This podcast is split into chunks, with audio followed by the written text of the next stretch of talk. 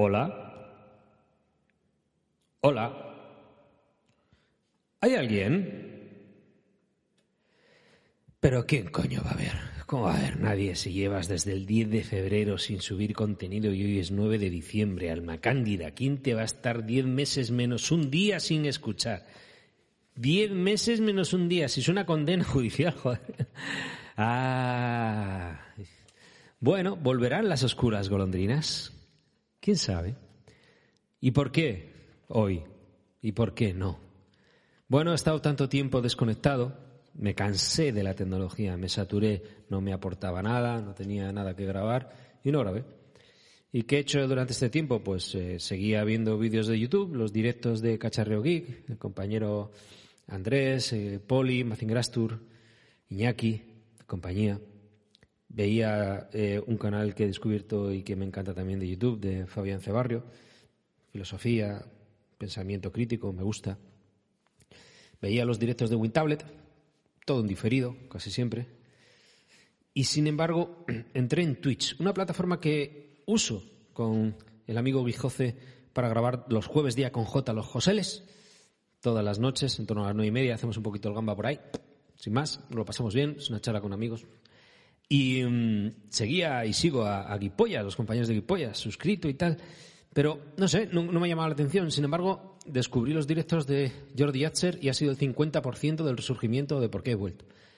Porque me ha encantado el formato directo que usa, habla con la gente, la gente preguntamos, los demás, y él contesta. Y, con esa familiaridad, esa manera directa de tratar a los demás, de contactar con los demás, es lo que me ha enganchado. En podcast me he suscrito eh, a Cacharreo, o sea, perdón, al Chiringuito Digital. Mm, es un podcast que me aporta mucho contenido de calidad, me parece que merece la pena, pero bueno, cada cual que preste la atención que considere. Sigo con los amigos de sospechosos habituales. Y el otro 50% del resurgimiento ha sido descubrir, gracias al podcast que grabé en Tiskra, que ya sabéis que también tiene Spurna y el sextante, el compañero Jordi Yatzer. Gracias al podcast de Tiskra, como decía, conocí a una persona que vais a conocer vosotros ahora. Se llama José Manuel Zapico. Es una persona con una energía, con una vitalidad, increíbles y con una ilusión contagiante. Yo necesitaba ilusión. Me he dado cuenta cuando he estado con él, dice mi hermana, a quien quiero muchísimo, que hay gente como el plomo que te abraza y te hunde y gente como un globo que te arrimas y te hace flotar. Es el señor Zapico un globo. Yo he flotado, he disfrutado, me he contagiado de su ilusión y de verdad que quiero más. De hecho, le he liado, si puede ser, para que la próxima vez hagamos un directo un directo en Twitch, pondré enlaces a todos los Joseles y a todo lo que comento para que probéis. Probad y decidid, de verdad. La radio en directo con alguien que tiene tanto conocimiento, tanta sabiduría, tanta energía y le preguntéis vosotros, machacadle vosotros, yo me ha encantado, me ha recordado las veladas de una noche de verano sueño de una noche de verano, te lías, te quedas a tomar algo con unos amigos, te sientas en una mesa y aparece alguien que empieza a contar historias y una historia y otra historia y una más y estás todo el rato con una sonrisa y te dan las tantas de la madrugada henchido de felicidad, pleno, satisfecho, cansado pero encantado, contento. Eso me ha pasado. De hecho me perdí ayer el directo de eh, Cacharreo Geek porque estuve grabando con él. Así que yo lo subo y de verdad, dale una oportunidad. me encanta el formato, me encanta la ilusión que tiene y me encanta Twitch, me he enganchado. Así que mi idea es grabar por ahí directos, el que quiera que participe y si queda alguien, o al menos alguna inteligencia artificial que esté por aquí, que, se manifieste, o, ¿por qué no? Los amigos de la NSA que estáis ahí todo el día escuchando. Fucking English. A todos los demás. Eh, compañeros de Hispanoamérica, un abrazo.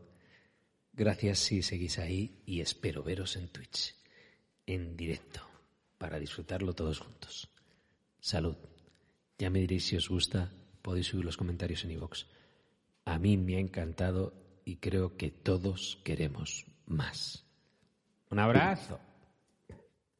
Bueno, pues hola, hola, hola, bienvenidos, bien halladas, mentes inquietas a un nuevo podcast, sí, diez meses más tarde de Monos del Espacio. No estábamos muertos, estábamos de parranda, frase mítica. ¿Y qué ha pasado? Pues que yo estaba tranquilamente eh, criogenizado y me dijo Jordi Yatzer, oye, grabamos un Tixra. Y digo, ¿eso qué es? Es un podcast de manda cojones. Y grabamos otro día, la aburrí tanto que el hombre tuvo que dosificarme en dos dosis para no matar a la audiencia. Ya le conocéis, es un grande que también tiene un podcast que se llama Spurna, que tiene otro que se llama El Sextante Imprescindible y que todos los días transmite en Twitch en directo. Me ha encantado como lo hace, me ha encantado la plataforma, lo tenéis por la mañana y por la tarde. Es un hombre dedicado a un objetivo y me gustaría que le dierais una oportunidad. Lo sumáis en Twitch o a cualquiera de sus podcasts y y le seguís, que merece la pena. También en estos diez meses que no he estado eh, en el aire, me he suscrito al podcast de Rupert, el Chiringuito Digital. Lo tenéis en iVoox y le podéis apoyar y escuchar si queréis. Y como siempre, que nunca lo digo y lo voy a decir esta vez al principio en vez al final, este podcast creo, creo que sigue perteneciendo a la red de sospechosos habituales, si no me han echado por incomparecencia, porque diez meses sin grabar mucho tiempo. Bien, ¿por qué volvemos? Porque me ha vuelto la ilusión, la alegría y las ganas de, grabar. Y entre otras cosas me la han pegado Jordi Yatzer y una persona que he conocido gracias a él y que de mayor quiero ser como tú, por esa de verdad ilusión. Buenas noches, José Manuel. ¿Qué tal? ¿Cómo estás? Es que, mi querido mono, un placer, un honor estar en tu podcast el día de hoy. No, de verdad, el honor es mutuo y, jodín, yo he flipado contigo porque la gente te conoce por las redes por virutas de goma. Eres mm. eh, un crack en la Fórmula 1. Fue un tema que toqué de soslayo eh, hablando con Jordi y que tú conoces a fondo. Y dije, caramba, una cosa es la evolución de la tecnología, sobre todo en, lo militar, pero la Fórmula 1 ha sido también una referencia y muchísimas de las innovaciones que se han aplicado han acabado en el coche de calle. Y digo, pues vamos a hablar un poquito de todo. Al final, la gente mayor somos así, con tal de que nos escuchen, estamos a gusto. Y si te parece bien, me gustaría que te presentaras tú para que la gente sepa cuál es un poco tu currículum y tu amplia labor y luego entramos en materia. Eh, bueno, José Manuel Zapico nació hace 54 años, soy ya un pureta, un viejito, voy camino ya del cuesta abajo. Bienvenido. Eh, durante, durante, 20 años trabajé haciendo fotos, he trabajado para algunos equipos de Fórmula 1, para algún organizador, para algún evento nacional o internacional, coches, motos, mucho deporte, he trabajado para diarios, el diario El Mundo, he trabajado para publicaciones como Interview, como Tribuna, como Panorama, eh, he trabajado para la agencia Cover. He hecho fotos durante 20 años y hace unos 10 o 12 me empezaba cansar aquello, eh, empezaba a ver eh, que iba hacia un sitio al que no me gustaba y creo que acerté, porque la verdad es que no lo he hecho de menos absolutamente nada. Después de haberme formado y haber estudiado en Estados Unidos, en Inglaterra. Eh, bueno, uno es fotógrafo siempre Ocurre que antes usaba una Canon, una cámara fantástica, enorme, pesadísima, y ahora utilizo pues un teléfono, porque no hago muchas más fotos allá del teléfono, pero sí que eh, cuento, sobre todo me gusta contar historias, más que dar noticias de Fórmula 1, contar historias, los entresijos, las cosas que pasan por dentro. De ahí que uno de los libros, he escrito 10 o 12 libros eh, sobre coches, y los más celebrados han sido precisamente Los locos del volante, que están en Amazon, y que son libros eh, de anécdotas extradeportivas, cosas que pasan cuando los motores se apagan. ¿Qué ocurre? Cuando, cuando se recogen los coches, cuando se viaja, cuando se llega, cuando se hace una gamberrada, cuando se hace una trastada en un hotel, cuando a, Adrián Campos le bloquearon la puerta de un hotel con muebles de, un pasillo, cuando Fernando Alonso cuando Fernando Alonso le, escondió las botas en un congelador a un compañero y no pudo correr o, casi llegaron tarde a una carrera. De esas, el libro son, son dos. Me salió, me salió un libro tan gordo de 500 y pico páginas que tuve que partirlo en dos porque incluso la manufactura del libro era técnicamente compleja y me dijeron, mira, macho, es mejor que lo partas en dos. Los locos del volante, volumen 1 y 2. Si te gusta divertirte si te gusta la historia no escrita de la Fórmula 1, de la, de, la, de la, velocidad en España, desde el año 63 hasta el año 2013, pues ahí creo que son 50 años de historias que creo que son divertidas. A mí me, han dado muchas, muchas satisfacciones aquel libro. Tardé tres años en hacerlo. Bueno, se, ha tenido que pegar un poquito, aunque no queráis, la ilusión y, de verdad el arrebato. Joder, qué energía. Da, da gusto escucharte y verte. Y, luego me has, dado envidia con otro mito, o sea, fotógrafo de interview. ha habido décadas que yo habría matado. Eh, pues mira, en mi interview precisamente, chicas, no, no hice nunca, pero sí hice, fíjate, hice eh, exorcismos hice misas negras hice alguna que otra fiesta, evento, evento sobre todo en Marbella, en la costa, yo vivo en Málaga, y entonces, estando aquí en el sur, cuando alguna publicación mm, daba con, con, alguien que era medianamente eficaz, no porque fuera buen fotógrafo, que yo era un tipo muy normal, pero era un tío muy cumplidor, cuando a mí me decían, Zapi, tienes que ir mañana por la mañana a Marbella a hacer unas fotos de Jesús Gil, por la tarde estaban en un avión, no había internet, no se podían transmitir las fotos, se había que mandar los carretes de diapositivas. Y entonces, esa tarde, alguien iba al aeropuerto de Barajas y a través del servicio de Express, pues alguien recogía un sobre con unas fotos que aquello se podía publicar y era digno. Eso es muy importante, la parte de cumplir. cumplir Había que cumplir. Yo siempre mandaba, siempre llegaban mis trabajos, siempre llegaban y para mí eso era pues el 90% de mi éxito, ¿no? Que funcionaba. Muy bueno, muy bueno. ¿Y la Fórmula 1 la has vivido desde dentro? ¿Has visto un poquito la evolución? Yo la verdad que desconecté bastante... Eh... Mal, mal, mal, mal, mal, mal, mal. Mal desconectado. mal. Bueno, ya te he comentado. A mí mi referencia, mi refer... yo me enganché por De La Rosa. Y, y joder, un tío que venía de, pues yo qué sé, era un gladiador, se largó de España, ganó todo en, Japón, le metieron a la Fórmula 1, no puso pasta Loganza de por medio como otros pilotos que compraban su asiento. Genese, que también, eh, uno entró con Repsol, otro entró con Telefónica, yo flipaba porque decía, joder, seis, o sea, seis millones de euros a cambio ahora en día, pero antes eran mil millones de pesetas. Digo, o sea, tú eres el piloto y encima tienes que pagar para correr. Digo, no lo entiendo. Y, y Alonso con Minardi, que era un equipo que no había montado. Te voy a contar te voy a contar una muy buena de la época de Pedro La Rosa que además no la sabes. Tengo, tengo muchas anécdotas, muchísimas anécdotas. tengo, muchas, tengo, tengo una carpeta en mi ordenador, en un iMac que tengo aquí delante. Se llama Aquí hay dragones. Mm. Y dentro hay cosas que no se pueden publicar. te, voy, a contar una que sí se puede publicar. Mira, Pedro de la Rosa, la primera incursión que hizo en la Fórmula 1 de la mano de su manager, su manager con el que tengo mucho trato, Raymond Durán, es un tipo al que seguir por internet, es un, siempre con mucho, mucho criterio, se aprende siempre de él. Es el hombre que llevó a, Pedro de la Rosa a Japón y que lo trajo de vuelta a, Europa para correr la Fórmula 1. Pedro de la Rosa fue piloto del, del, equipo Arrows, un equipo desaparecido. Eh, pero antes estuvo como piloto no titular de la escudería Jordan. Jordan. Con Eddie Jordan. Eddie Jordan, que tiene casa en Soto Grande, y que me lo, me lo, tropiezo de vez en cuando. Em, Eddie Jordan era un rácano de toma pan y moja. Eso Bueno, pues el Eddie Jordan, el hijo de puta, pues no tiene otro nombre, el tío eh, le pagó Repsol le paga, me parece que eran 400 millones de pelas, o sea, hoy serían 2 millones y medio de euros, mm. para que Pedro de la Rosa esté por allí, esté vestido de amarillo, que eran los colores. color, sí.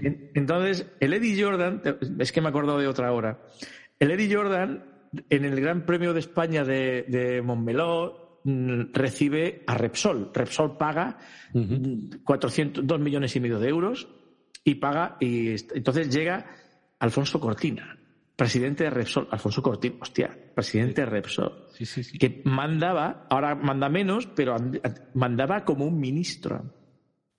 Entonces, el Eddie Jordan acaba la carrera y dice, bueno, señores, que me piro, que creo que hay un atasco ahí enfrente de la hostia y yo, me voy en helicóptero. el, Eddie Jordan que recibe todo ese fin de semana Alfonso Cortina para arriba, Alfonso Cortina para abajo, mm, toma un champán, una azafata, una secretaria, toma una gorrita, toma una cazadora amarilla, el tío porque había pagado y tal. Y cuando llega la hora de irse, dice el, el revisor, dice, oye, Eddie, mm, tú me llevas en tu helicóptero y yo también me saco del atasco y me dice, ¿llevas 400.000 pelas encima? Y dice, no, dice, pone el helicóptero. Qué cabrón, macho. Muy cabrón. Pero esa, esa no es la peor, esa no es la peor. La peor es que el tipo Em, tenía eh, contratado para que el coche, los, había unos adhesivos de Repsol. Y los adhesivos se los tenía que mandar, eh, él los tenía que hacer y se los tenía que facturar a Repsol. Entonces tú te vas a, la empresa eh, Alpha Graphics, esta que imprimen cosas ahí en la esquina, en una empresa y tal, y vas y te hacen unas pegatinas, eso vale 20 euros. Y entonces el tío pegatinas de Repsol. 11.000 euros o algo O sea, una, cosa que era. no sé si eran 11.000 o 3.000 o 500, no Era una barbaridad. Mm. Pero la barbaridad se la cobró a Repsol y se la cobró después a otro patrocinador también las pegatinas de Repsol. Las cobró dos veces, ¿no? No me acuerdo muy bien, aquello me lo contó el que las, el que las imprimió, que era amiguete mío, tuvo un accidente. Eh, me acuerdo de amigos que, por el camino, si no se han quedado, se han medio quedado.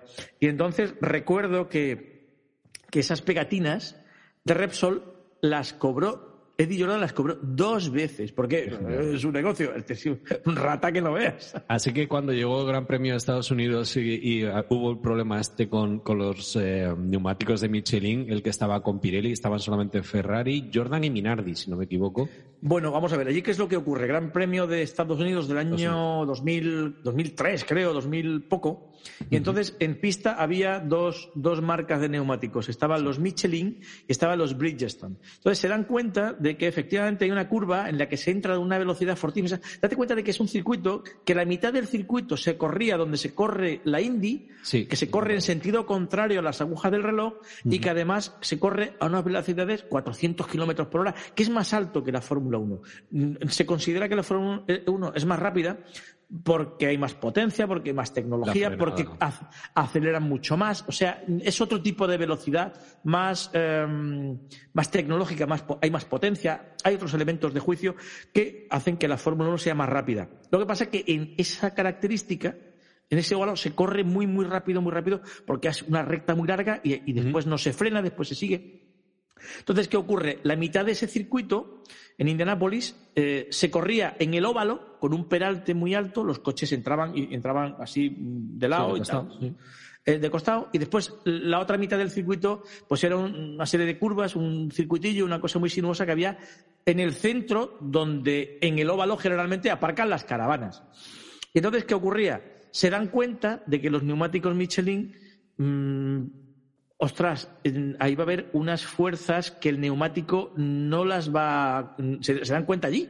Ostras, que va a reventar. Y efectivamente, el Toyota de, Ralph Schumacher, revienta un neumático y se da una castaña que creo que le quedaron secuelas en la espalda, lesiones en la espalda durante un tiempo. Eh, ¿Qué ocurre? Pues Michelin dicen, oye, vamos a poner una chicane artificial para que los coches tengan que hacer una curva mm, ahí un poco más lenta y tal. Y dijeron, no, no, no, no, no. El circuito es este y esto es lo que hay. Claro, unos defendían una, una, la teoría y es déjalo como está y otros no. Y efectivamente hubo tres coches que llevaban neumáticos Bridgestone que no tenían ese problema, tenían otro tipo de problemas, pero ese no, que deciden hacer la carrera mientras que los otros, el primero juraría que era Jarno Trulli con un Toyota, el primero de todos, si el primero de todos no se mete en boxes, dan la vuelta de, formación para armar la parrilla de salida, y entonces el primer coche que lleva ese tipo de neumático, Michelin, se mete en boxes y todos los, todos los demás se, retiran en ese preciso instante. ¿Y qué ocurre? Pues ocurrió, se celebró una de las carreras más lamentables, tristes, feas, Mm, infames de la historia de la Fórmula 1 en la que corrieron seis coches. Seis, coches, pero había información. Yo me llegó a la noticia. Yo era un enganchadísimo de la revista F1 Racing. Me, gustaba mucho la versión en castellano. He publicado, he publicado en esa revista. Fíjate, eres un fotos. crack, tío. Eres un crack. Pues me acuerdo de, es que me hacía análisis, tío, de chapó, ¿eh? luego alguna entrevistilla y tal, pero los análisis son muy buenos. Tanto de estrategia como de aerodinámica y demás. Y me acuerdo que decía, el hombre que acertó eh, y era un mecánico la, carrera, ¿no? Y era el que más había ganado era un mecánico de Jordan, que ya no sé yo si conociendo lo que me estás diciendo de Eddie Jordan no estaría medio por ahí, que la noche anterior a, la carrera apostó mil libras antes de que se cerraran las apuestas a que un Jordan hacía podium. Claro, dentro de los equipos Jordan y Minardi eran los dos últimos. Minardi no acababa normalmente las carreras y Jordan pues ahí acababa con una o dos, pues, sumar puntos ni de coña, o sea, acabar octavo para sumar un punto, vamos, ni, por el asomo. Y apostó mil libras a que, a que llegaba a podium. Y efectivamente, hicieron podium. Eran eh, Schumacher Barrichello y luego no recuerdo quién era se, se pudo Se pudo pagar una buena cena con aquello, me imagino. Ostras, eh, creo que, pagó, que, que, recibió 300 a 1. Estoy hablando de... Oh, joder. Joder, un Jordan, tío, en, en, podium, me da igual. ¿Qué, ¿Qué, tiene que pasar en la carrera? Pasó, pasó, así que fíjate. Pero bueno, claro, es que otra cosa no, pero trampas, trapicheos, en cuanto hay dinero aparecen los más listos y los más hijos de puta, ya que estamos hablando de plata. Mm. Y en bolsa se ve mucho. Y aquí en la Fórmula 1 sin perdón. Y a mí el tío más listo, y ya me vas a contar alguna anecdotilla, de toda la Fórmula 1 y yo diría que de toda la historia ha sido Bernie Eccleston, macho. Bueno, Bernie Eccleston era el único participante de la Fórmula 1 que jamás, jamás perdía carreras, siempre las ganaba. Porque eh, Bernie, vamos a ver, Bernie Eccleston, para los que no estén un poco puestos, es un tipo mm, canoso, bajito, de gafas como la de John Lennon, el pelo así blanco alborotado, un tipo que mide un metro sesenta. Eh, vendía coches, uno de los grandes, él, antes de empezar en la Fórmula 1, fue piloto, piloto ocasional, piloto muy malo. Eh, él, antes de hacerse con un equipo de carreras, era eh, vendedor de coches. Entonces el tío tenía una táctica muy interesante. Y era que el tío llegaba a otro renta, a otro, a otro compraventa. Llevaba un, llegaba un compraventa y veía 10 coches. Entonces, cada coche, pues imagínate que, valía mil euros cada coche. 10 coches, diez mil euros. Y llegaba el tío por la, por la puerta y veía todo aquello y decía, te doy siete mil pavos por todo. Y cuando el, que vendía coches veía 7.000 pavos que en su vida los había visto, dice, lo vendo todos. Primero, conseguía un premio, un, precio mucho más contenido. Y segundo, quitaba de en medio a un, a, un, a, un competidor. Entonces, en la Fórmula 1, en el año, me parece que fue en el año 2002, 2003, eh, firmó con FIA una concesión por 100 años alrededor del año 2000, es un dato que tendría que consultar, eh, firmó un, por 100, 100, años más 16, empezando a contar desde 2009, no sé, era una combinación muy rara de, de, esto, pero la concesión la compró por 300 millones de dólares en, por 100 años. 300 millones de dólares hace 20 años era una barbaridad de pasta, pero hoy es una mierda. ¿Por qué? Pasa el tiempo, llega la mm. depreciación de la moneda, llega un montón de elementos y tal, que eso después, el tío, ¿qué es lo que hace? Apabulla con una cifra, pero el tío sabe que eso vale mucho más. El tío era un zorro. Entonces el tipo, efectivamente, al final de los años 70, tienen un problema los equipos. Los equipos es que em, para ellos es un coñazo, no estaban muy organizados, entonces tenían que, eh, tenían que ponerse de acuerdo los equipos con los circuitos, cada equipo con cada circuito, y después tenían que mandar los coches a Bélgica o a Italia, y eso para ellos era un coñazo horripilante. Entonces el Eccleston, que era dueño de un equipo, dijo, de Brabham, dijo, yo lo hago, pero me tenéis que pagar por mi servicio. Y dijeron, lo que quieras, lo que quieras. Tú negocias, y entonces él empezó a poner reglas, y es, primero, ¿cómo que es los mecánicos ahí en camiseta y en chancleta? No, no, no, no, no. Uniforme.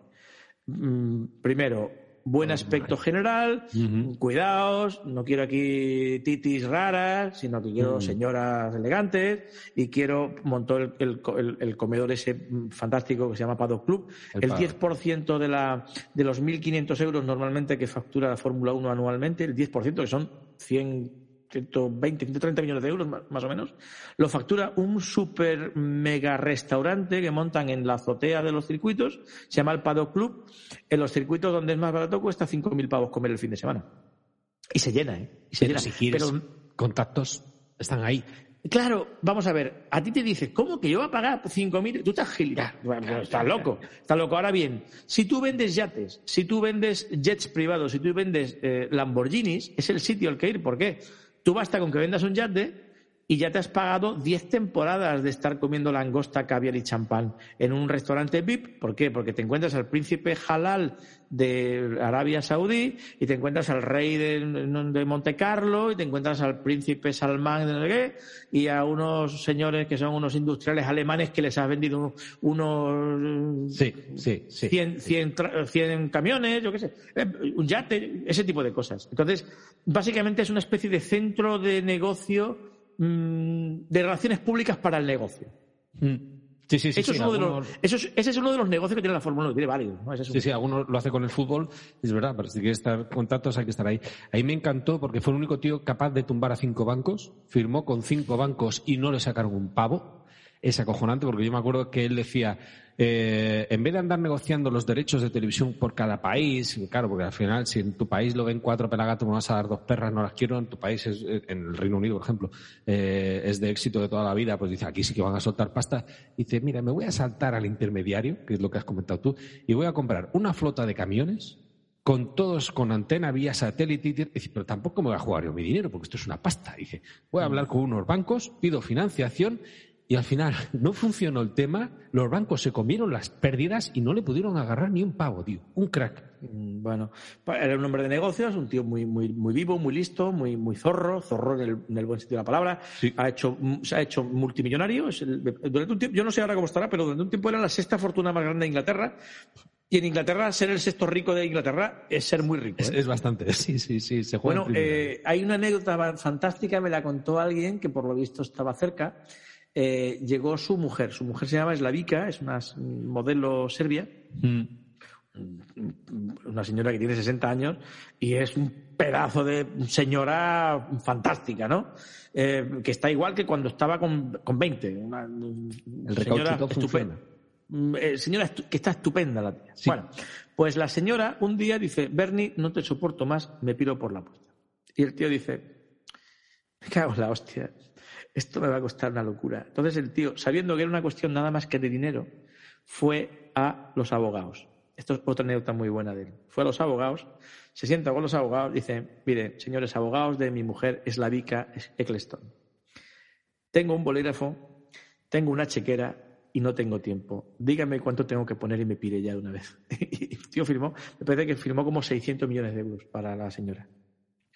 600 millones de euros no está mal como divorcio, ¿eh? No, no, no, es barato, ¿eh? Para lo que está, no, no, tampoco era caro, ¿eh? Yo me acuerdo. así, era, así, era Bernie. Y después, fíjate, era un tío, era un tío, es, es un tío, todavía vive. Sí, espérate un segundo, espérate un segundo. Atención, porque se ha levantado, seguro que me va a enseñar algo que nos va a dar envidia. Bueno, a mí me va a dar envidia. A ver, ahí lo tiene. Ahí lo tiene. Así que tienes una figurita de Bernie Eccleston, mírale. Qué cabrón. Ponte, ponte los auriculares que te has levantado. Digo que, te habías levantado para enseñarme algo y es una figura de Bernie Eccleston. Ahí está, Es una figura de Bernie Eccleston de la que, bueno, un buen amigo de, Barcelona me, hizo este regalo. Es un Bernie Eccleston. Creo que solamente hay 70 figuras como esta en todo el mundo. Eso fue lo que él me contó.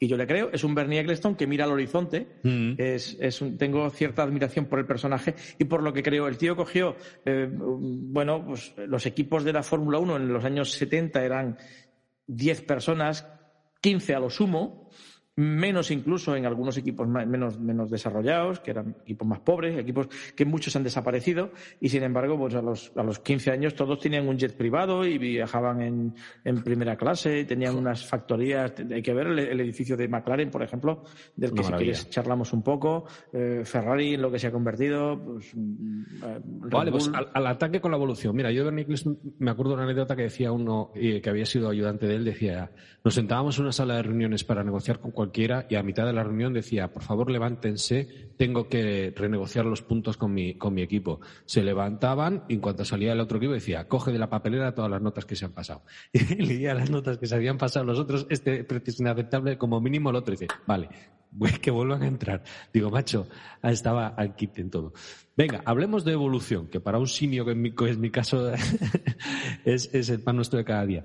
Yo cuando leía la Fórmula 1 Racing había una estrella eh, de cinco puntas en las que analizaban al principio de la temporada y lanzaban un poquito la plumada de cómo iba a acabar. ¿no? Valoraba mucho el motor, luego el equipo, evidentemente que si no tenías recursos no tenías equipo, no, había manera, el piloto, siempre ha habido manos que marcaban la diferencia y otras que no. Sí.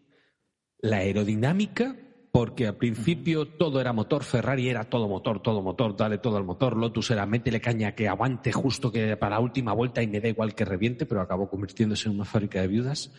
Y espérate, se me está olvidando uno. Mm, entonces quería, hasta que me acuerde, dígame por favor, ¿tú cómo has vivido eh, un poquito la evolución? Porque claro, yo dejé la Fórmula 1 con los 16 y luego 16, aquello era un ruido de dos cojones, aquello era potencia y ahora ah, es con nicotina, sin nicotina, como que dice aquel. ¿Tú cómo has vivido? Eh, bueno, vamos a ver, mira, la Fórmula 1 es una entidad muy viva desde los años la primera carrera se corre en 1894, el, famoso Paris-Rouen, y desde entonces nunca ha dejado de haber una evolución técnico-mecánica eh, dentro de lo que es la propia competición. La Fórmula 1 comienza en el año 1950, un verano en Inglaterra que se da. La familia real es la que baja la bandera, que al principio no había un semáforo, sino que había una bandera que se agitaba y echaban todos a correr, la bandera nacional. Y entonces, ¿qué pasaba? Desde entonces ha habido una evolución, ha habido una tecnificación además de todo esto. Esto no se va a acabar nunca. Esto va a ir siempre a más hasta la muerte de la Fórmula 1. Yo le calculo unos 25 años más, no creo que dure más. 30, mm, con suerte. Sí, tengo, tengo una teoría, tengo una teoría al respecto. Creo que a la Fórmula 1 le quedan tres décadas a lo sumo, como mucho. Em, ¿Por qué? El coche autónomo. Ah, amigo. Bueno, claro, sí, y no quedarán pilotos, ya. No quedarán pilotos, no, es que vamos a ver, mira, vamos a ver. ¿Por qué? Por, tú, tú, tú, tenías, tú tienes una edad. Tú en tu casa tenías un teléfono con un disco, ¿no? para marcar con un disco. Bien. ¿Por qué hoy día no lo tienes? Porque tienes algo Me molestan, sí. Porque tienes algo mejor. Primero llegaron los, los los botoncitos. Después llegó los, los, móviles aquellos Motorola con la antenita que hablabas y tal. StarTAC, correcto. Y ahora tienes un Samsung, creo, tienes un iPhone. Eh, donde mm. tienes, tienes además unas aplicaciones que llamas a los taxis, llamas para que te traigan comida, tienes el tiempo, tienes eh, para hablar con los amigos. entonces, ¿qué ocurre? hay una evolución tecnológica que hace obsoleto a lo que hay anterior. Mi teoría es muy triste porque yo sospecho que dentro de unos 10, 12, 15 años, cuando el coche autónomo se imponga, creo que el año que viene Volvo ya trae uno que es bastante avanzado, ¿qué va a ocurrir? Van a ocurrir varias cosas. Eh, primero, mm, se va a dejar de conducir. Sí. Segundo, se va a empezar a prohibir conducir, va a estar mal visto. Eh, los seguros van a ser. Esto es, muy largo de explicar, pero básicamente, ¿qué va a ocurrir? Que la tecnología va a hacer obsoleto a los conductores. Los va a borrar de, la ecuación del, transporte, ¿no? Entonces, ¿qué ocurre? A día de hoy, ¿por qué nos maravillamos de que Alonso, o de que Schumacher, o de que Hamilton, o de que Verstappen sean capaces de frenar al final del final y acelerar antes que nadie? Porque ponen un riesgo y ponen una capacidad que nosotros incluso podemos hasta emular mm, no solamente en un coche, sino incluso en un simulador. ¿Qué va a ocurrir cuando eso de llevar un coche no se haga? ¿Por qué las, el, deporte en, la Edad Media era las, justas a caballo, ¿no? Unos tíos ahí que, se van lanzados uno contra otro con una estaca así muy larga y se endiñaban un porrazo y se tiraban. Pero es que entonces era lo que había. Es que había un caballo y había unos tíos ahí con un casco y tal y se daban unas leñazos que para que esa era el deporte de la época, el deporte nativo, eran las justas a caballo. unos tíos ahí que se daban con una, una una pica. Eh, em, ¿Qué ocurre? Eh, el, siguiente escalón, evidentemente, va a ser el escalón virtual, el, escalón digital. Eh, todo lo que no sea eso dentro de 30 años va a ser como si hoy. Va a haber carreras de coches, pero se van a mirar como hoy vemos las carreras de cuadrigas, ¿no? De Benur, ahí, con Charlton Heston, ahí, con el jaco ese, dándole lo entiendo, y me convence, sí, efectivamente. Quiero decir, antes todo el mundo tenía un caballo todo el mundo tenía un caballo y el mejor jinete, todo el mundo lo miraba, sabía lo que había, pues como todo el mundo. ¿Qué pasa? Vamos a ver, cuando llegan, cuando llega el automóvil en Nueva York, en, los periódicos, mm. ponían anuncios y decían, pero usted está gilipollas, cómprese usted un caballo de la marca Ferrari, que es un caballo Ferrari, que es la hostia, que el caballo no come una mierda, las, las mierdas cuando caga huelen a Ferrero Rocher y esto a, Chanel, número 7, eh, exacto. Entonces, esto es la hostia y tal. Entonces la gente veía el caballo y veía y dice, esto hay que echarle un liquidillo ahí que huele muy raro, pero aquello anda, echa un poco de humo, mete ruido, pero en realidad el caballo después no tienes que echarle por la noche de comer, no caga, no sé qué, y al final se impuso el coche, ¿por qué? Pues porque era mejor. ¿Qué va a pasar cuando llegue el coche autónomo? Va a pasar que vamos a dejar de conducir. Y entonces, primero, al que quiera conducir, tú vas a poder conducir. Sí, sí. yo, yo tengo un, Lamborghini que mete un ruido que te cagas.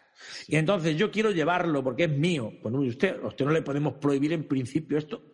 Cuidado. No le podemos prohibir en principio.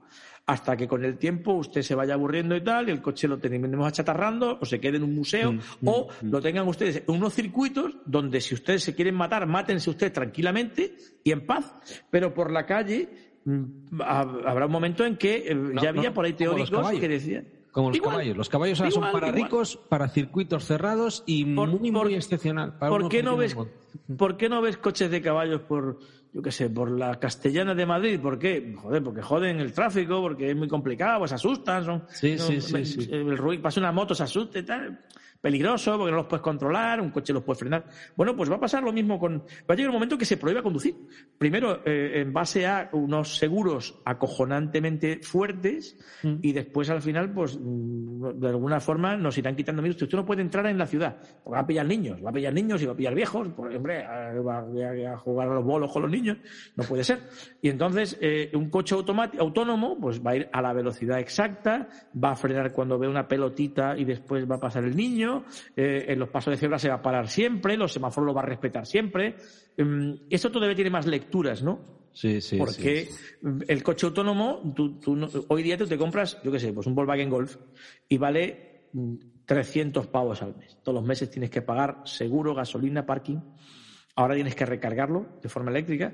Pero ¿qué ocurre cuando tú dejas de usar tu Volkswagen Golf y, porque has ido al curro y te has vuelto al curro? Pues básicamente que el 95% del tiempo el coche está parado. ¿Qué va a ocurrir cuando el coche sea autónomo? Pues que tú vas a llamar con una aplicación o vas a llamar por teléfono, no sé, ya veremos cómo. Vas a llamar a un coche, el coche te va a recoger, te va a llevar al curro, te va a dejar en el curro y se va a pirar a buscar a otro señor para llevarlo al Mercadona. Y cuando se va, ese coche no va a hacer un viaje al día, va a hacer 20 viajes. ¿Y qué va a ocurrir? Que tú no te vas a comprar un coche. Tú te vas a comprar un bonobús que te diga, mire usted, usted en vez de 300 pavos al mes, te vas a pagar 50 y vas a ir a los mismos sitios. Tú dices, ¿y para qué mierda quiero yo comprarme un coche? Y tener la precupación de aparcarlo y tener un golpe de Básicamente, básicamente va a pasar eso. Es, más largo, es más largo, pero, no, es, no es el día para hablar de esto, pero va a pasar más o menos eso. Me has convencido. No, no, no. Lo veo, ¿eh? Coincido. Mira, en eso coincido. No va a haber parkings en, las ciudades, no va a haber parking no, no, va a haber coche en propiedad, no va a ocurrir. Eh, a ver, vamos a ver cómo los hacemos, nos las arreglamos todos para que eh, en las horas punta haya los coches que sean necesarios, si serán compartidos, si serán solamente para ti. Si tú en vez de pagar 50 euros al mes pagas 100, en vez de tener un, un Golf vas a tener un Audi. Y además si pagas 300 vas a tener un Rolls Royce. ¿Eh? por ejemplo. y además, en verano te van a dejar uno para que te vayas un viaje y te vayas a, en tu caso, pues a Alicante o a Torremolinos, aquí al lado de mi casa. Para que te hagas un viaje largo. me encanta por, ejemplo, tienes aquí a Tarifa, que es un sitio fenomenal, y entonces tu coche no te lo vas a comprar en función de ese viaje, sino que tú te vas a alquilar ese coche para hacer solamente ese viaje y lo vas a usar durante una semana. Después vas a estar usando. Esto es muy largo de explicar y da para Vale, vale, pues volvemos al factor humano. Tú que estás cerca de sacando fotos y trasteando por ahí por el paddock, eh, ¿has tenido un contacto más o menos cercano con los equipos? Te advierto, como ya te dije en su momento, que yo soy de Williams. Williams, ¿quieres una, ¿quieres una muy buena de Williams? A mí de mis me favoritas. la historia de Williams, yo te escucho. Sí, sí, de verdad, ¿eh? estoy como un niño con zapatos nuevos. Me encanta todo lo, que sabes, lo que me estás contando. Así que sí, sí, sí, por favor. Yo, no tengo preferencia, me da, exactamente, me da igual. Tu padre son todos grandes. hasta el último. me parecen muy estirados. No sé si lo son como lo parecen o no, pero. Mira, los más. No son, no son los peores. Son los peores. vale, vale, ya, ya te tiraré. Venga, Williams, empezamos con Williams. Williams son unos señores que me ganaron en una ocasión porque hicieron algo que les retrató como, como gente muy grande y muy especial. Te lo cuento porque es algo que me, me, clavó algo para bien dentro, ¿no? Eh, hay una playa de, de, personajes, uno que es el que protagoniza la historia, por el que tenía una especial debilidad Frank Williams. Sir Frank Williams era en paz descanse, que se ha muerto hace una semana. Eh, tú sabes que su familia venía de vacaciones a Marbella. Pero Joder, macho, su familia... y tenéis a, lo mejor de lo mejor, coño. No, no, no sabía, no sabía. Pero a Marbella venía su familia, él, se quedaba trabajando en la factoría, él nunca venía. mandaba a la hija, mandaba a la madre, a, Ginny, a la, madre, a, la hija también, la mandaba a los hijos. Entonces, ¿qué ocurre?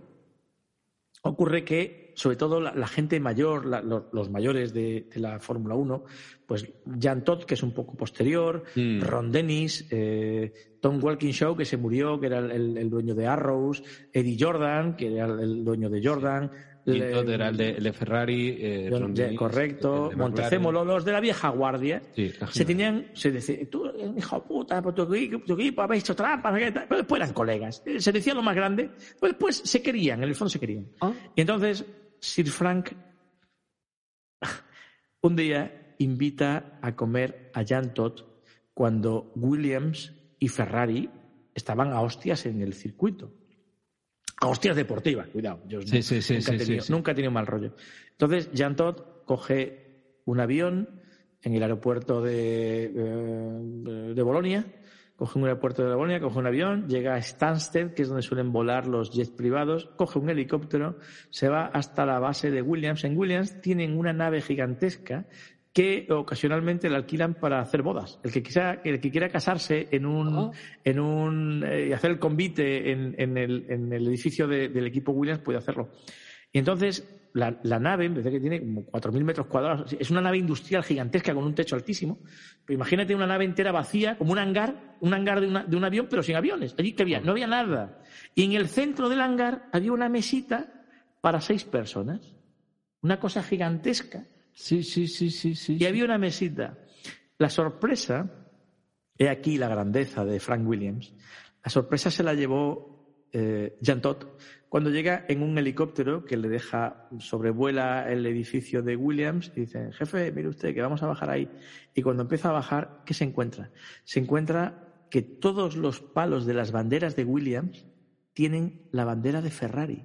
O sea, el equipo Williams retiró todas las banderas, la de Inglaterra, la de Williams, la de los patrocinadores, para poner la de su invitado.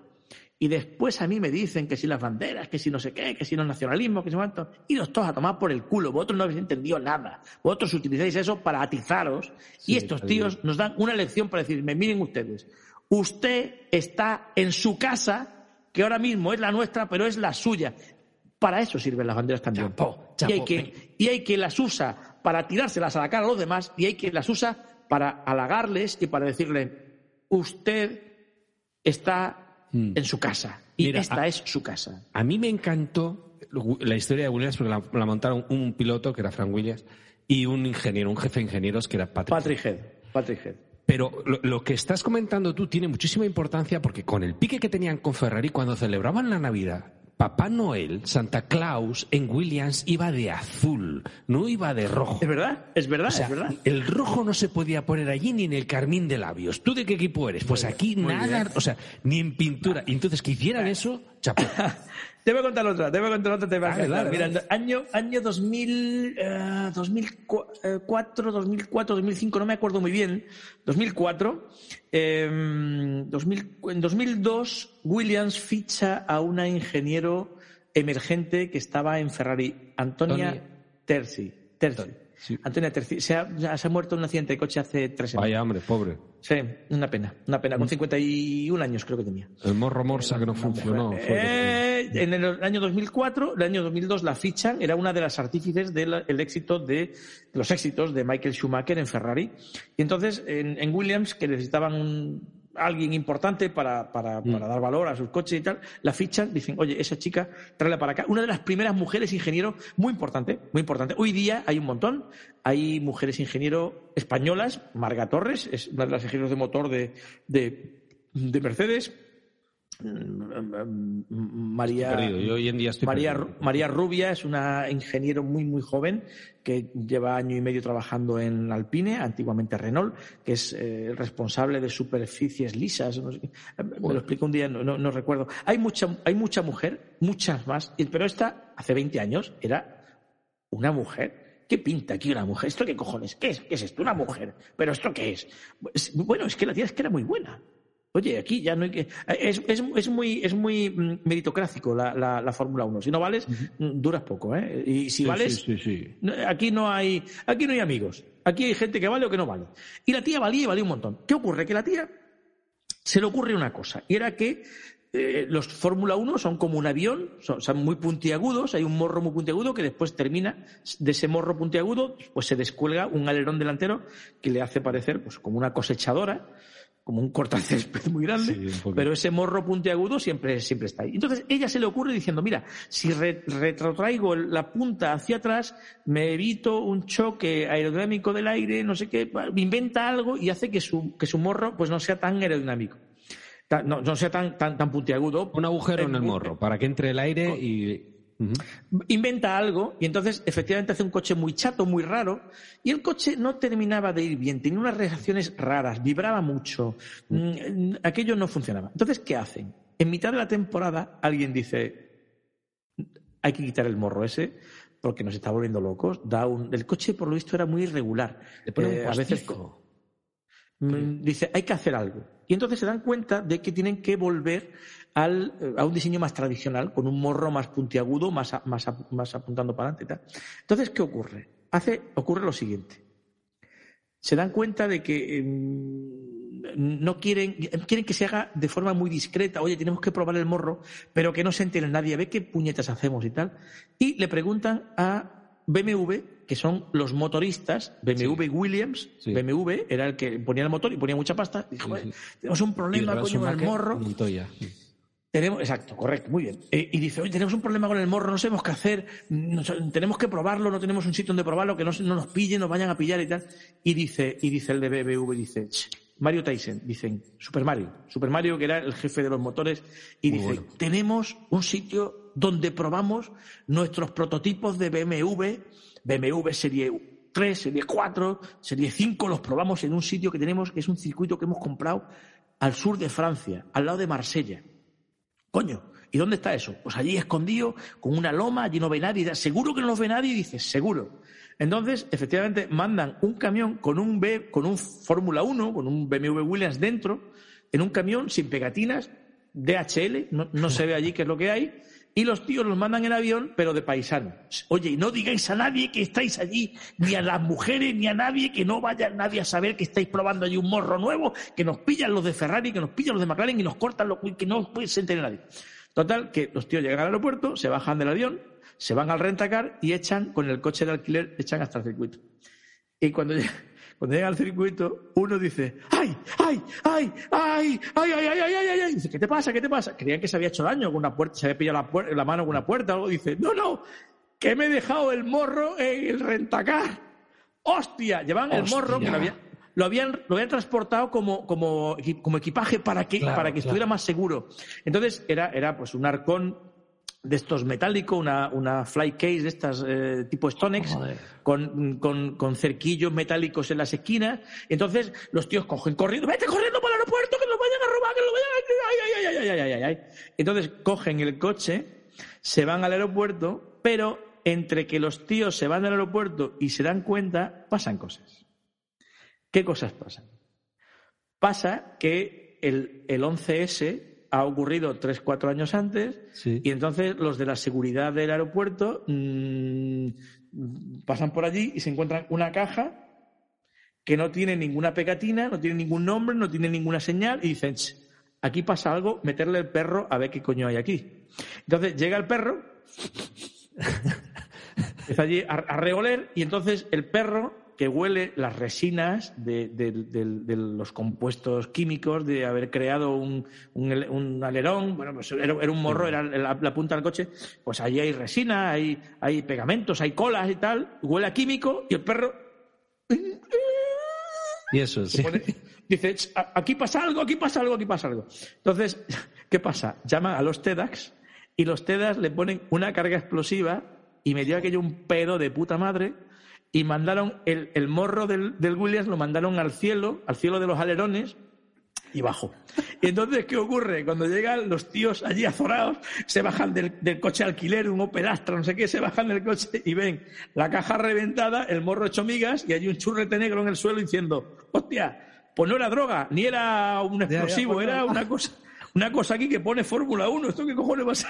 y les habían metido un pedo de puta madre y salió, salió volando el, eh, eh, Vaya aventura, tío. Toda, la sección de espionaje al carajo por un, por un despiste, mm. tío. Mm, mm. Muy bueno, muy bueno. Oye, en estrategias siempre se ha hablado de, eh, de Brown, de ay, el, compañero de Ross Brown. Ross Brown. Mira, vamos a ver. Esto me gusta mucho explicarlo porque la gente, entiendo que los que te oyen, oyen tu podcast. Mm, no sé si quedará alguien. ¿eh? Adelante, yo estoy disfrutando la charla. Dale, dale. La, técnica, la tecnología no tienen por qué saberla, pero yo sí lo voy a contar. Mira, vamos a ver. Cuando eh, un Fórmula 1 está corriendo en el circuito de Shanghái, en el circuito de Interlagos en Brasil, en el mm. circuito de Montmeló, hay un coche que está dando vueltas eh, sobre el asfalto y ese coche tiene unos 400 sensores que van eh, recaudando información sobre la marcha. Sensores del tipo de mm, qué temperatura tiene el motor, qué temperatura tienen los neumáticos, qué eh, presión tiene cada rueda, eh, qué índice de, empuje tiene el freno, si el sistema de freno está pisando y si el freno está frenando, eh, mm, qué postura con respecto al suelo, si el coche está muy aplastado porque ha frenado o si está levantado porque acelera.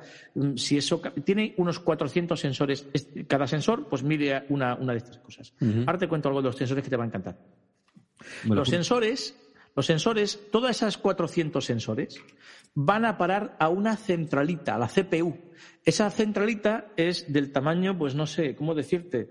Pues poco más grande que la caja de un teléfono móvil, de un servilletero de, estos que hay en los bares, como la caja en la que viene un, teléfono móvil, más o menos de ese tamaño.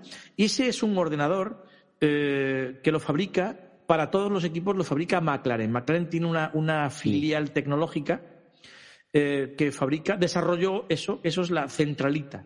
Ese aparato concentra todos esos datos de, más de 400 sensores, a veces son menos, a veces algunos se desactivan, algunos dan un error. Bueno, pues esos 400 sensores dan datos cada, cada segundo, dan mil veces mm, datos y todo ello se hace un paquete y se envía vía Wi-Fi. No es Wi-Fi, sino que es un sistema mm, de transmisión de datos a través de un sistema radiante de la compañía Riedel. Bueno, mm. eh, esto es, una cosa más compleja. Cuando no existía el Wi-Fi, esto ya lo hacía la Fórmula 1. Detrás del Discovery, detrás del Discovery, de, la lanzadera del, del Space Shuttle, un Fórmula 1 es el sistema más monitorizado del mundo. Joder. Durante muchos años ha sido así. Bueno, pues esos datos se mandan a boxes en boxes, la telemetría, correcto, mm, llegan unas antenas muy altas que tienen los camiones de la Fórmula 1. En boxes lo ven en pantallas, lo ven los mecánicos, lo ven los jefes de, equipo, pero se dieron cuenta de una cosa, que había un montón de funciones que se hacían en los circuitos, mandando a gente allí, que se podían hacer en la factoría si a través de un hilo de fibra óptica se mandaba con un retardo de unas dos décimas de segundo hasta la, hasta la factoría. Entonces, ¿qué ocurre? Hay muchos servicios, muchas funciones de un equipo de Fórmula 1 que durante la carrera se hacen en factoría. Se hacen en, en Maranello, si es Ferrari, en Hingwil, si es, si es Alfa Romeo Sauber, Em, en Faenza, si es Alfa Tauri, o en Inglaterra, si es cualquier equipo, McLaren o Red Bull están en Inglaterra, Mercedes está en Inglaterra. De forma que la normativa eh, obliga o impide que vayan más de 60 personas de orden operativo a un circuito, y de esas 60 personas, pues son ingenieros, son mecánicos y son personas que están en contacto directo con el coche. Y después, en la factoría hay mínimo durante cada fin de semana, mínimo 20, 25 personas, mínimo, ¿eh? Puede que más, eh, entendiendo qué es lo que está ocurriendo, conectados por fibra óptica, te repito, tarda como una décima y media, dos décimas de segundo en llegar lo que está ocurriendo en el circuito. Los datos llegan antes a, la factoría de, cada equipo que lo que vemos por televisión, donde sí hay más retardo, porque hay un satélite que tarda, que tarda en llegar, que si el dazón, que si la, fibra óptica que tenemos en casa y tal. Bueno, pues eh, ellos, ¿qué es lo que hacen? Ven cómo están, los estrategas están en, las factorías, de forma que ven cómo están su coche, mm, cómo están sus gomas, cómo están sus prestaciones y cómo está la de los demás. Es más, hasta ahora estaba prohibido, pero ahora está permitido. En los equipos, y esto es una cosa que no se cuenta, oyen las radios del resto de equipos. Sí, sí, sí, sí, la vida. Bueno, eso estaba prohibido, pero se hacía de forma prohibida. Ahora se hace sin ningún tipo de cortapisa. Ahora, mire usted, usted tiene derecho a escuchar todo. Ah, ah mm, eh, mm, vamos a parar en la próxima. Y después, ah, te tomo el pelo, sí, no, claro, no he claro. Sí, sí. Hay cabroncetes y tal. Entonces, esto es una cosa muy compleja. La gente, permíteme, Permíteme que explique algo para que tu audiencia sepa algo muy sencillo. Mira, un equipo de Fórmula 1, la gente lo que ve son unos coches así muy raros, en forma de insecto, así muy raros, con el piloto ahí metido, que no se ve nada y se meten unas castañas horrorosas, mm, se hinchan de correr, hay un champán al final. Ven, ven lo, que, lo que se puede ver, ¿no? ¿Qué es eso? Pero tienes que partir de la base de que un equipo de Fórmula 1 es una empresa tecnológica de corte aeronáutico que fabrica un producto único. Coca-Cola fabrica 10 o 15 refrescos. O, por ejemplo, Abanderado fabrica mm, ropa de cama y ropa gallumbos y tal. Corte Inglés vende la hostia de cosas distintas, que fabrica incluso alguna. Pero un equipo de Fórmula 1, Mercedes o Red Bull, fabrica un solo producto, un producto único. Además, un producto único em, de alta tecnología que al año siguiente en gran medida está caducado. De hecho, no se puede usar un coche de un año para otro. Mm. No se puede usar porque tiene una vida útil limitada. Hay muchas piezas, como en los aviones cuando vuelan o en los coches que conducimos cada día, las piezas tienen una vida útil limitada. De hecho, están hechos de forma que muchas de esas piezas, los frenos de disco se les cambian cada fin de semana, incluso más de una vez. ¿Por qué? Han perdido la eficiencia que se les requiere cuando tú buscas que un coche frene de 300 a, a 50 kilómetros por hora, pues en, en, 50 metros o menos. O sea, la, frenada de un Fórmula 1 es monstruosa. O sea, es un rompecuellos a los pilotos. Lo que más sufren de todo es el cuello. Por eso, eh, Alonso, el, chiste ese que hacía, que cascaba una nuez con el cuello, yo, yo es que me lo creo que la casque. Me lo creo, ¿por qué? Porque es un toro. Este es un toro. Eh, una de dos. O, es un toro o, la cabeza le sale volando en una curva. Sí, sí, sí que dicen que cuando verás el Fórmula 1 lo impresionante no, es la aceleración, sino no, no, no, no, no, es la frenada. Es la frenada. Es, es, terrible. Yo, tengo amigos que me han contado que dice que, que frenas donde frena un, coche normal y corriente de carreras y te quedas 100 metros antes de llegar a la curva. Tienes que volver a acelerar porque si no, no llega. Eso me lo, contó Margenet. Margenet, la primera vez pues toda la información al equipo. Margen M me contaba que la primera vez que se subió en un Fórmula 1, un Minardi en Montmeló, salió desollado. Dice, lo primero, dice, es una putada de coche porque sale desollado por todos lados. Dice, ¿tú, tú crees que tú vas ahí metido como si fueras un, un supositorio? ¿Qué cojones? Ahí te pega golpes porque aquello hay cierta holgura y tal.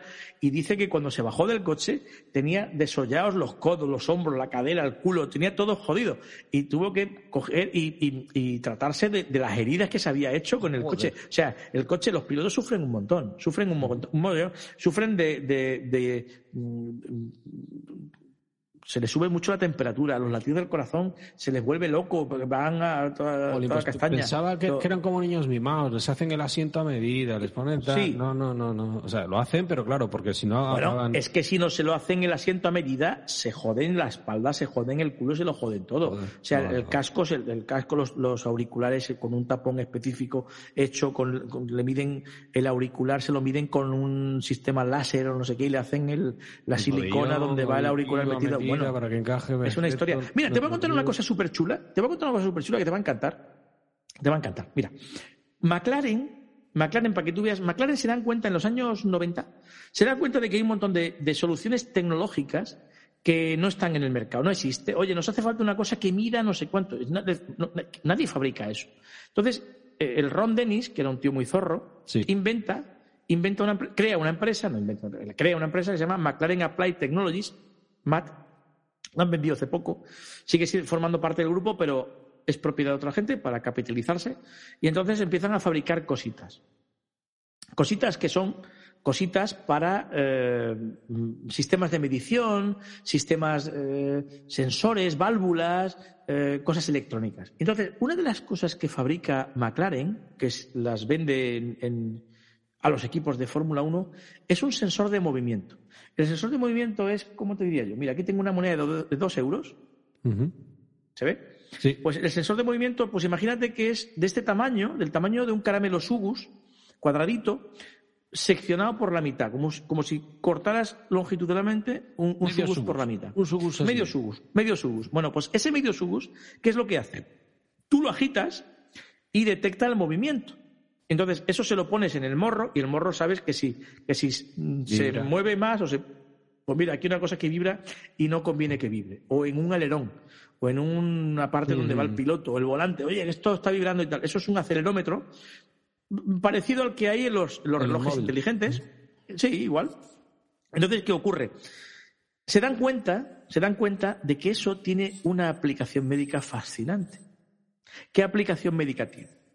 Se ponen de acuerdo, tienen un acuerdo con, una, con GSK, con GlaxoSmithKline, que es una mm, empresa médica multinacional. Hay muchas.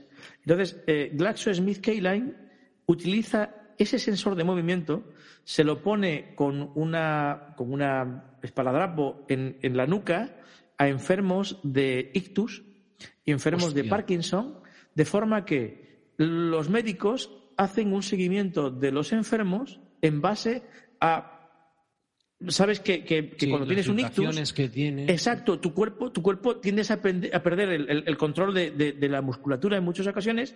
Y entonces, ¿qué pasa? Eh, imagínate que eh, pues a un enfermo de, Parkinson, sobre todo de gente de, ictus, imagínate que le dan un tratamiento en base a una pastillita que a la media hora tiene que hacerle no sé qué efecto y se le reduce ese cierto descontrol, quiero hablar con mucho respeto, son gente enferma, no han decidido que les pasa esto y hay que, hay que tratarles como, como gente que sufre. Muy bueno. Entonces, ¿qué ocurre? Resulta que llega McLaren y le pone la, la, monedita que en forma de, de, galletita, de sugus, en, el, en la nuca, en el cogote, y entonces, cuando se toman una aspirina y de golpe esa sensación de, pérdida del control se reduce o crece, ese aparatito no solamente lo detecta, sino que además lo mide y se lo remite por wifi a una tablet que tiene un médico y que dice, mi enfermo está mejorando o está empeorando. Eso es tecnología de McLaren, tecnología que ha salido desde la Fórmula 1. Me parece fascinante. Impresionante. Sí, Impresionante. lo es, lo es, lo es, lo es. Muy bueno, muy bueno. Oye, has hablado antes de donde estaban las sedes de los equipos y me ha venido a la memoria una leyenda que se decía Toyota, con la pasta que metió, con todo lo que hizo, fracasó porque puso su sede en Colonia, en Alemania. Sí. Sí. sí. Bueno, eso fue uno de los grandes errores. Mira, vamos a ver, para, para que tú entiendas esto, te tengo que retrotraer. A ver, si, Yo, si, yo, me pongo, si yo me pongo aquí un bigotillo y me peino así y, hago así, ¿tú en qué piensas? Iba a decir Chaplin, pero bueno. No, el, otro, el, otro, el otro. El malo. Bueno, vamos a ver. Eh, eh, en gran medida, aunque te parezca un contrasentido, le debemos mucho en la Fórmula 1 a Hitler. Y tú dices, dices, este tío está gilipollas. No, no, no, Los, americanos se llevaron con bueno, muchos ingenieros. Bueno, a ese señor no le debemos nada, nada de nada. Pero mm, ocurre lo siguiente, ocurre lo siguiente.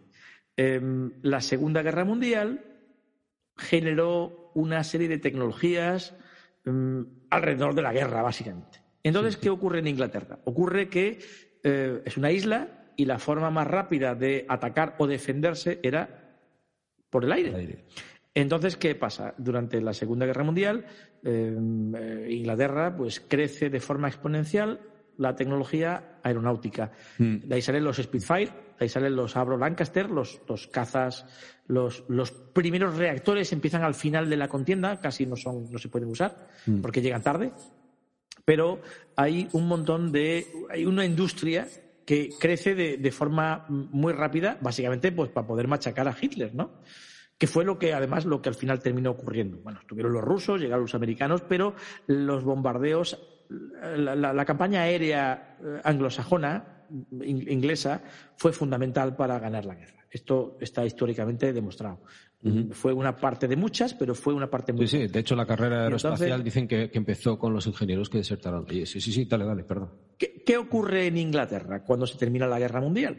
Que hay un montón de ingenieros que manejan un know-how, una tecnología aeronáutica muy poderosa, muy potente, muy, muy filtrada, que se quedan de golpe sin trabajo y muchos de ellos encuentran refugio en las carreras. A fin de cuentas, un coche de Fórmula 1 mm. no es ni más ni menos que un avión que, que el lugar. al revés, en vez de despegar, el aire para pegarse, sí. La única diferencia es que las alas de un avión empujan el avión para arriba mm. y las alas de un Fórmula 1 lo empujan, pero para abajo. Y mm. segundo, un avión lleva una hélice o lleva un reactor, eso es lo que propulsa el avión.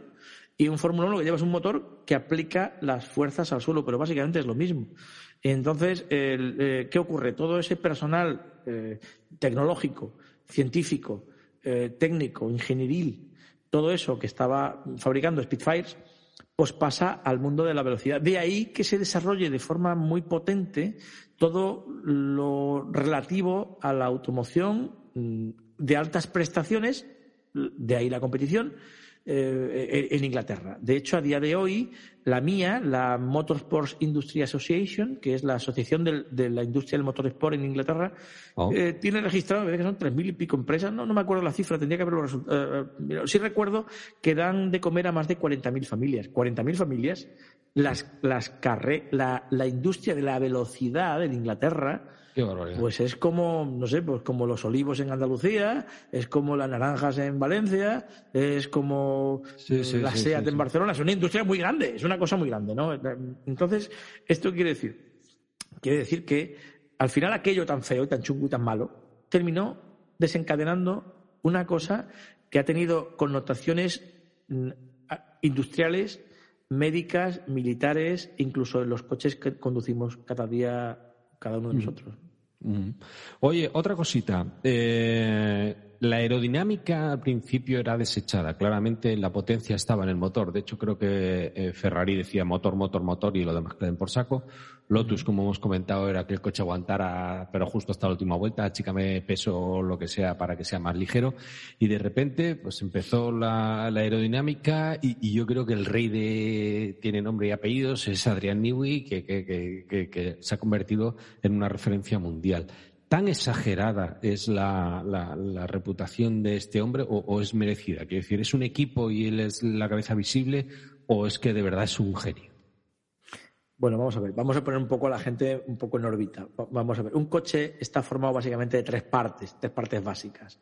Chasis, aerodinámica y motor. Eh, el chasis es todo lo que no son los alerones y el motor, el motor es el motor. Eh, y la aerodinámica es básicamente lo que crea la carrocería y los alerones para qué? Para que al mismo tiempo que en recta no luche contra el aire o el aire le sea lo menos lo, más propicio posible y al mismo tiempo en curva ese mismo aire sea capaz de aplastar el coche contra el suelo. Mira, un coche de Fórmula 1 pesa unos con piloto unos 700, no llega a 800 kilos, con combustible, con carga, venga, más o menos por ahí, con el piloto incluido. Es, un momento malo, creo que son demasiado pesados. Se han, se han, hecho coches 200 kilos más ligeros. Se han prohibido muchos materiales raros, muchos mm.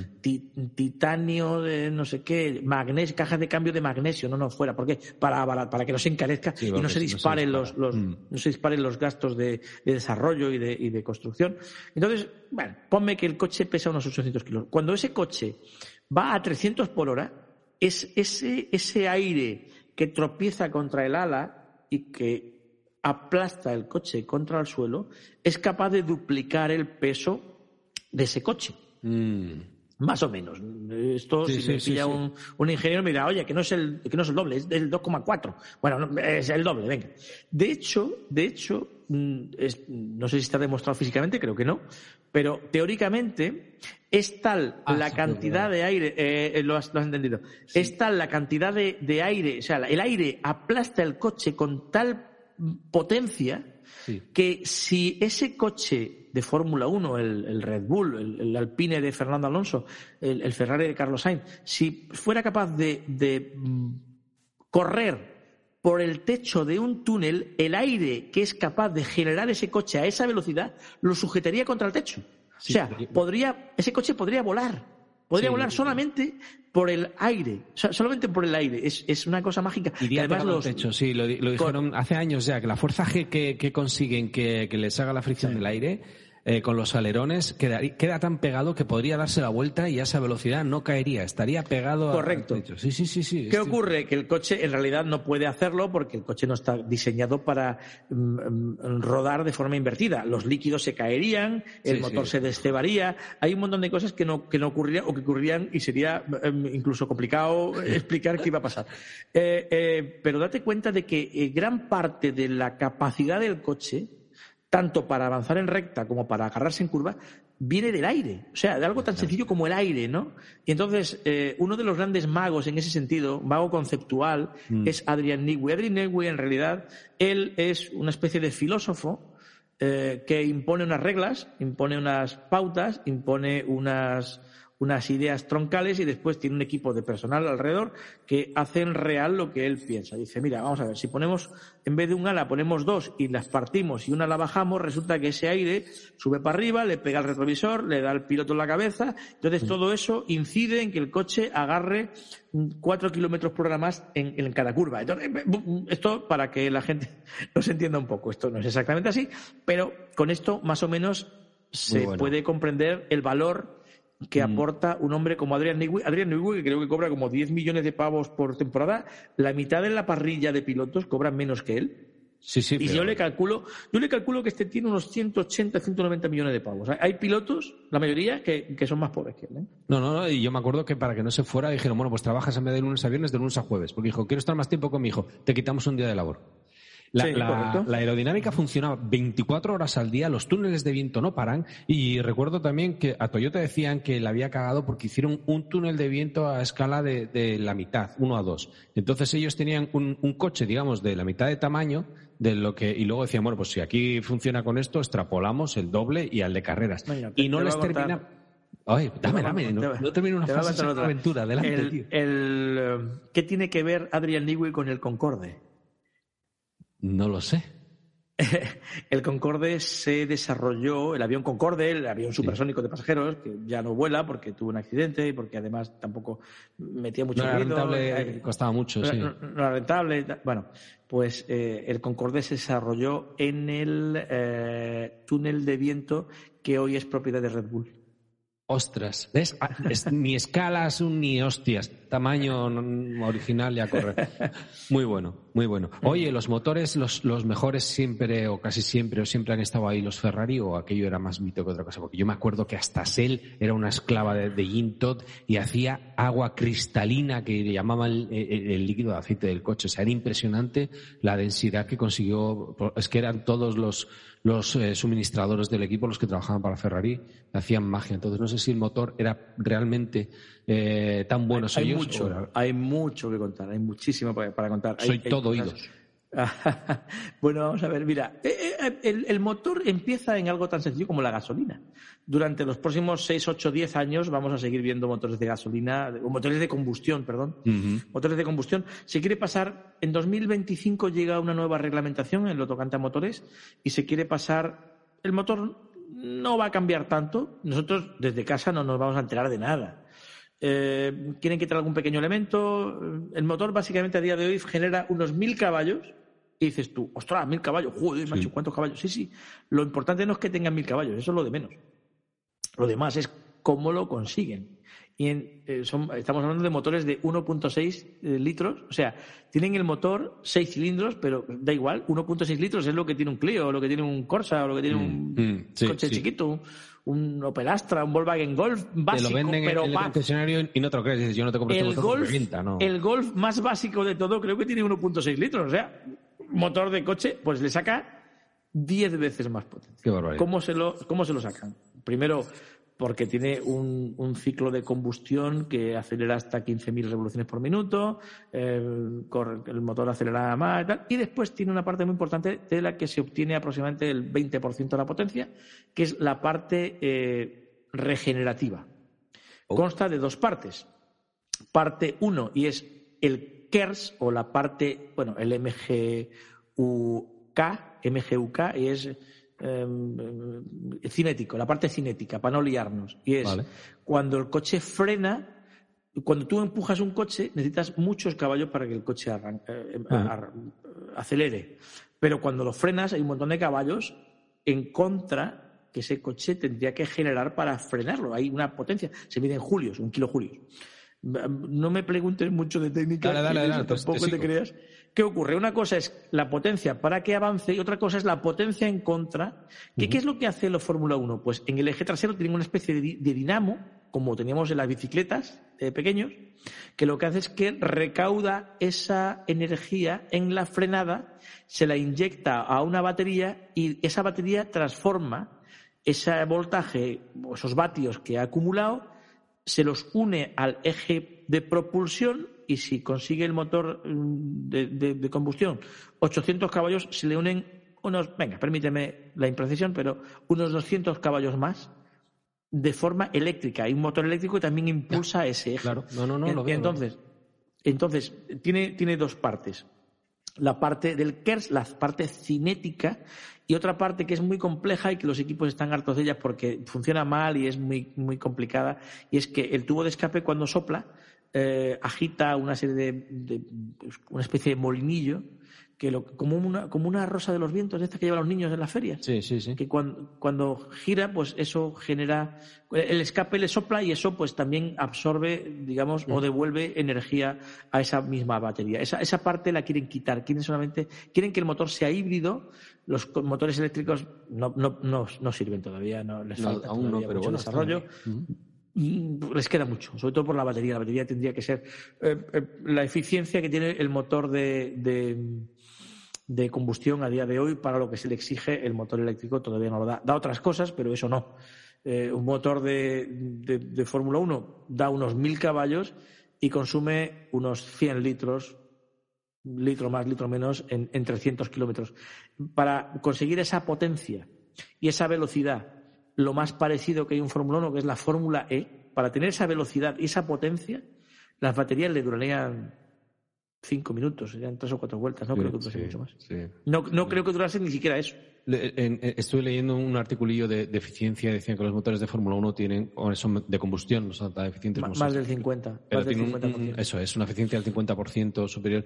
Y los de calle estamos entre el 30 máximo, máximo, El máximo 30, 35. 30, 30, 30 y pocos. Eso Un es, motor- eso es. Un ahí supercoche, el 35. Eso, ¿Eso cómo se entiende? Mira, el motor eléctrico, el motor eléctrico, un motor, ¿eh? el motor es mucho más eficiente que el motor de combustión. El Sí. motor. El motor. ¿Por qué? Tiene el 97% de eficiencia. Mm, El, el- el peor motor es el 95 y el mejor motor es el 98. Quiere decirte que la diferencia, los motores son todos exactamente iguales, no hay gran diferencia. Problema, las baterías. Sí, las sí, baterías. Sí. Entonces, para, para que tú tengas mil caballos, te hace falta un tráiler con, con- con una caravana de estas un- un- una- un- detrás para poder tener una batería que te dure dos horas y que Mm. te dé mil caballos. ¿Por qué? Porque eso consume con lo que yo ocuparía y pesaría. Es, es una locura. Sí, sí, es- no puede, no puede. Sí, Eh, además, eh, eh, el pit stop iba a ser aquello. de- Cuando una batería eléctrica sea capaz de dar mil caballos durante dos horas y que pese 150, 200 kilos, entonces los Fórmula 1 serán eléctricos. Pero mientras eso no, mientras eso no ocurra, mira, el siguiente paso, ¿cuál va a ser? Pues para 2025 lo que se quiere es poner la, la gasolina sintética entre Bosch y, y, ah, y, perdón, Audi y Bosch, correcto, están desarrollando una que de momento es muy cara. Aparentemente están, eh, lo que han dicho es que es capaz de ahorrar aproximadamente un 80% de la emisión de gases.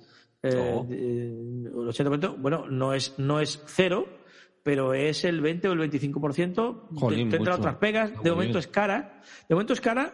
Con el tiempo y cuando eso se industrialice, entiendo que será más barata. Sí. Y se hace, eh, lo hacen con CO2, capturando CO2, que lo mezclan con agua. Es un, es un proceso químico muy exótico eh, que ellos lo- lo- lo- para, para las marcas de coches que fabrican coches de combustión mm, y que no pueden ser eléctricos, le hace un Ferrari, un Porsche, un Maserati, un Sí. Lamborghini, no puede ser eléctrico porque Ya.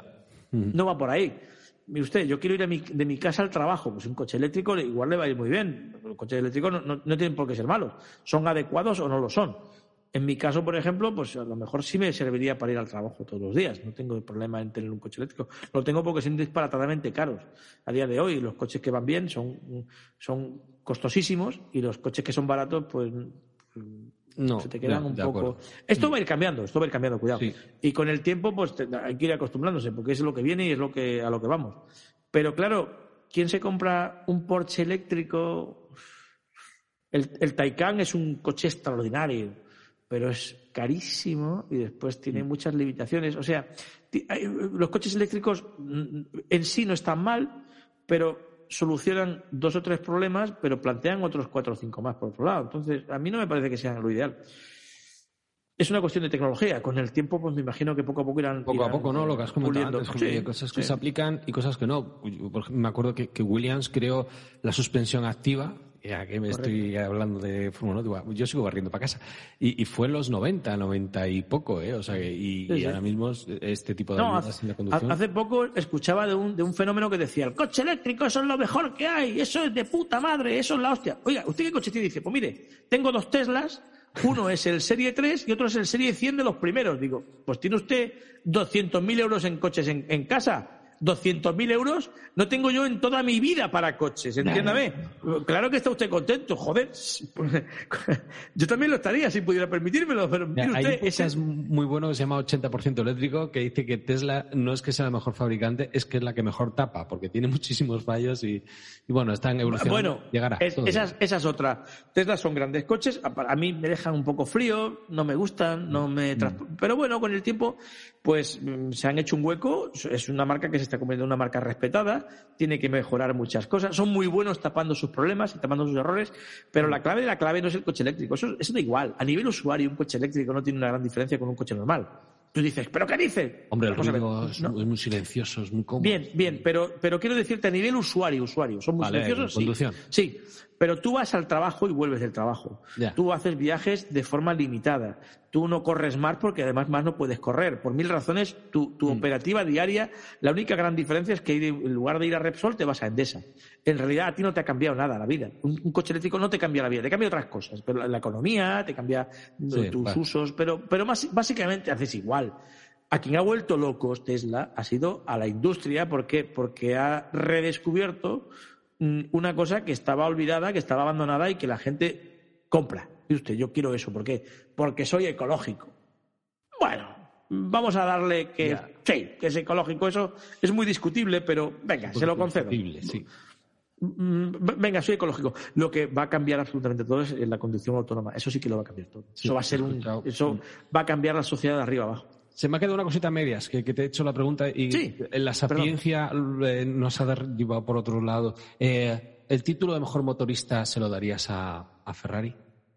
Ferrari ha sido el gran motorista durante muchos años. Lo que pasa es que Ferrari, como todos, ha tenido ciclos, ¿no? Y entonces, eh, eso se gana, pero se gana, hay una tabla de puntos donde dice que tú eres el ganador o que eres el perdedor. Ferrari no gana ningún título del año 2008, que ganó Kimi Raikkonen, y creo que 2009, 2008 ganó Kimi Raikkonen y empecé que 2009 ganó el de, el de, hubo un año que ganó después el de, el de, el de escuderías, pero eh, mire usted, el mejor es el que gana, ya está. De acuerdo, hombre, yo me acuerdo que Jacques Villeneuve ganó un, un, campeonato de Fórmula 1 con, Williams porque el coche era súper mejor, o sea, muy mejor que los demás. O sea que... Bueno, vamos a ver, es que gana un piloto subido a un coche que está dentro de un equipo.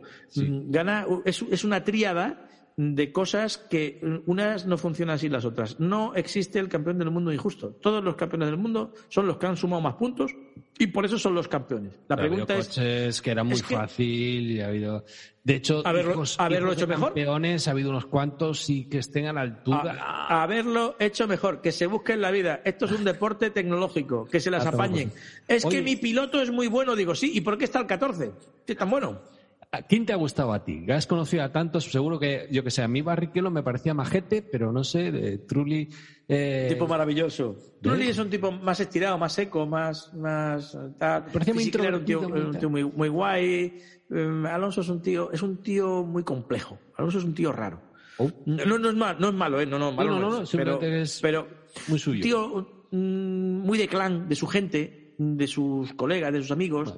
Eh, Carlos Sainz es un tío educadísimo, un tipo. Lo que pasa es que no es un tío gracioso, es como el padre, es un tío muy castellano, muy, muy adusto, muy. A mí de la Rosa me, cae bien. Yo, yo le miro al tío y, si yo a ser tía le, miraría. Eh, es, un tipo muy, es un tipo educadísimo de la Rosa, un tío muy agradable. Margené es un tipo muy divertido, muy majo. Mm, tiene anécdotas muy chulas. En, mi libro Los locos del volante, eh, en el volumen 2, en el volumen 2 cuento una buenísima eh, Gran Premio de Francia, carrera en Magny-Cours, y cuando tú vives en Barcelona, como era su caso, mm, pues ir a Magny-Cours era, era, era muy jodido irse en avión porque tienes que volar hasta París. Y entonces, si volas hasta París, después tienes que coger un. Vete al aeropuerto, coge el avión, el avión vuela hasta París, cógete un coche alquiler, tardabas, tardabas seis horas. Sin embargo, si cogías un coche, tardabas ocho conduciendo tu coche hasta, hasta el circuito. Entonces, él tenía, me acuerdo, me acuerdo porque me subí en aquel coche en alguna ocasión, él tenía, eh, él tenía un acuerdo, me parece que era con Lisplan, eh, y tenía coches de la escudería, que no eran de él, pero él los usaba como coche de empresa. Entonces, creo que era Lisplan quien le puso un Corvette de color gris. Corvette de color gris, que un día estuve en su casa, en, en al lado de Bellaterra, donde él vivía, y me dice, súbete. Y le dio, le dio un botón, y le desactivó las, las ayudas electrónicas. Y en su parking hizo un 360 con el coche. ¿Qué es esto? ¿Qué es esto? ¿Qué es esto? No, porque tuvimos que ir allí al lado con, con el coche. Súbete, súbete, mira, mira, está. Y él me decía, ¿por qué cogió este coche? Y dice, porque la bicicleta me cabe en el maletero. Mira, qué, tontería. Porque eh, entonces, eh, eh, ¿qué ocurre con, con aquel coche? Él se va al Gran Premio de Magny-Cours, el Gran Premio de Francia, Magny-Cours, que está pues, a ocho horas de coche, de siete horas y media de coche de, Barcelona. Y se va con su ayudante, road manager, con su jefe de prensa, que era Blanca de Foronda, buena amiga. Y, se van los dos para, para, él conduciendo con el Corvette. Y entonces llega cuando cambias de, de, provincia, por lo visto, o de, no sé cómo se hace, de, prefectura o de, de, cantón, no sé cómo se hace, no me acuerdo cómo se hace en Francia, em, eh, de provincia. Cuando cambias de provincia, eh, ahí los municipales, los, guardias civiles te, te, cogen y hacen controles y tal. Entonces llegó a un sitio antes de llegar al, a los, al, al, donde está el puente de Emilio, este que hay ahora, un puente altísimo que está a 300 metros. Antes había que hacer una carretera que había que bajar a un valle, después había que subir.